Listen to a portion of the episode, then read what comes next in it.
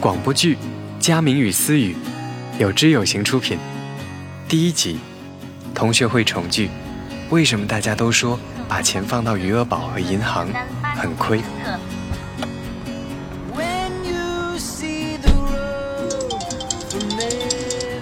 喂，佳明，到哪了？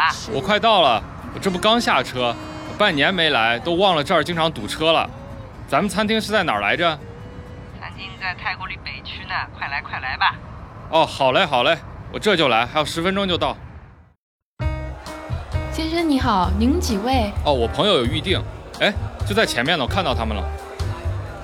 哎，佳明，就等你呢，老同学，好久不见啦。服务员可以上热菜了。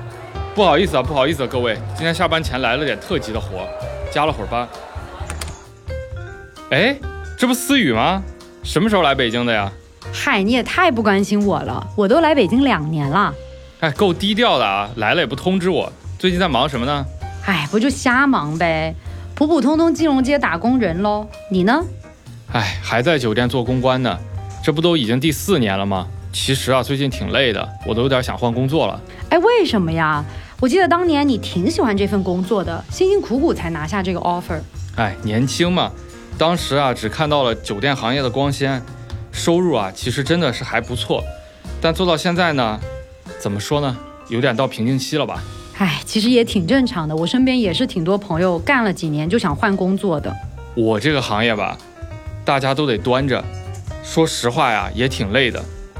大家呢都是外表上很光鲜，背后呢根本就存不下来什么钱。哎，还真是，你看咱周围的这些年轻人，真的大家存款都不多。我们从小到大都被教育说要好好学习、好好工作，但是从来没有人教我们该怎么样理财。结果呢，等到工作的时候，就会发现自己陷入了一个怪圈，辛辛苦苦的工作赚钱养家，但发现钱还是不够，然后又更加努力的赚钱，结果发现需要花钱的地方更多了。唉，可不是嘛，大家都这样。哎，那你有没有想过，其实我们是可以通过钱生钱的方式，让自己的收入更多一些，生活的压力也会小一些。当然想了，谁不想这样？哎，你现在不是在做金融吗？自己也在投资吧？有没有什么赚钱的路子跟我们分享分享呀？那你现在有在理财吗？有呀，我存款都放余额宝了，这算不算理财？勉强算吧。但是你有没有考虑过，其实你的钱一直在贬值？你说的贬值是通货膨胀的意思呗？这我听过呀。哎，懂得还挺多的嘛。我前几天看了一个数据，十五年前的一百块钱放在今天，也就差不多值六十五块。才六十五，贬值这么多啊？对啊，你看我们小时候一百块钱可是巨资啊，都够好几天生活费了。现在随便买几样东西就没了。哎，还真的是，现在一百块钱啊，什么都买不了，钱贬值的速度太快了。那你说该怎么办？唉，其实通货膨胀最好的应对办法就是要努力创收，赚更多的钱。我们普通人的收入来源只有每个月的工资，如果只靠工资这一种收入，那就必须要学会理财，让钱生钱。哎。你说的这个道理我都明白，但是我自己现在什么都不懂，除了余额宝，你说我还能怎么办呢？理财的方式有很多，说白了就是要买到能增值的资产，让钱为我们赚钱。回到刚刚说的十五年前，同样的一百块钱，如果一开始就放在股票型基金里，你猜它现在值多少钱？听你的意思，感觉就是很多喽。确实是挺多的，这每只基金啊表现不一样，我只能给你一个比较综合的参考值。如果咱们按照股票型基金指数的综合表现来看，那一百块钱在今天的购买力就已经接近一千块钱了。一千块，这也太多了吧？哎，那我现在就把钱转出来。哎，别别别别别，佳明，你可真是一点没变，这么急性子。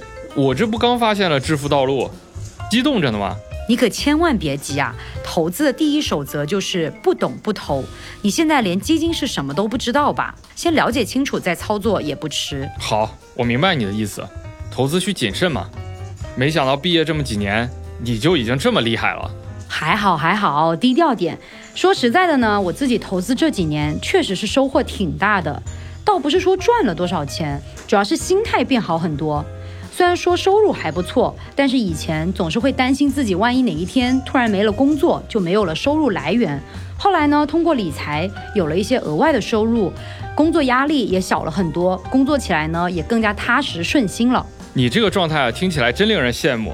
那要不咱们改天再单约，你再跟我好好讲讲。行啊，反正咱都在北京，随时约。好嘞，那咱们就再约。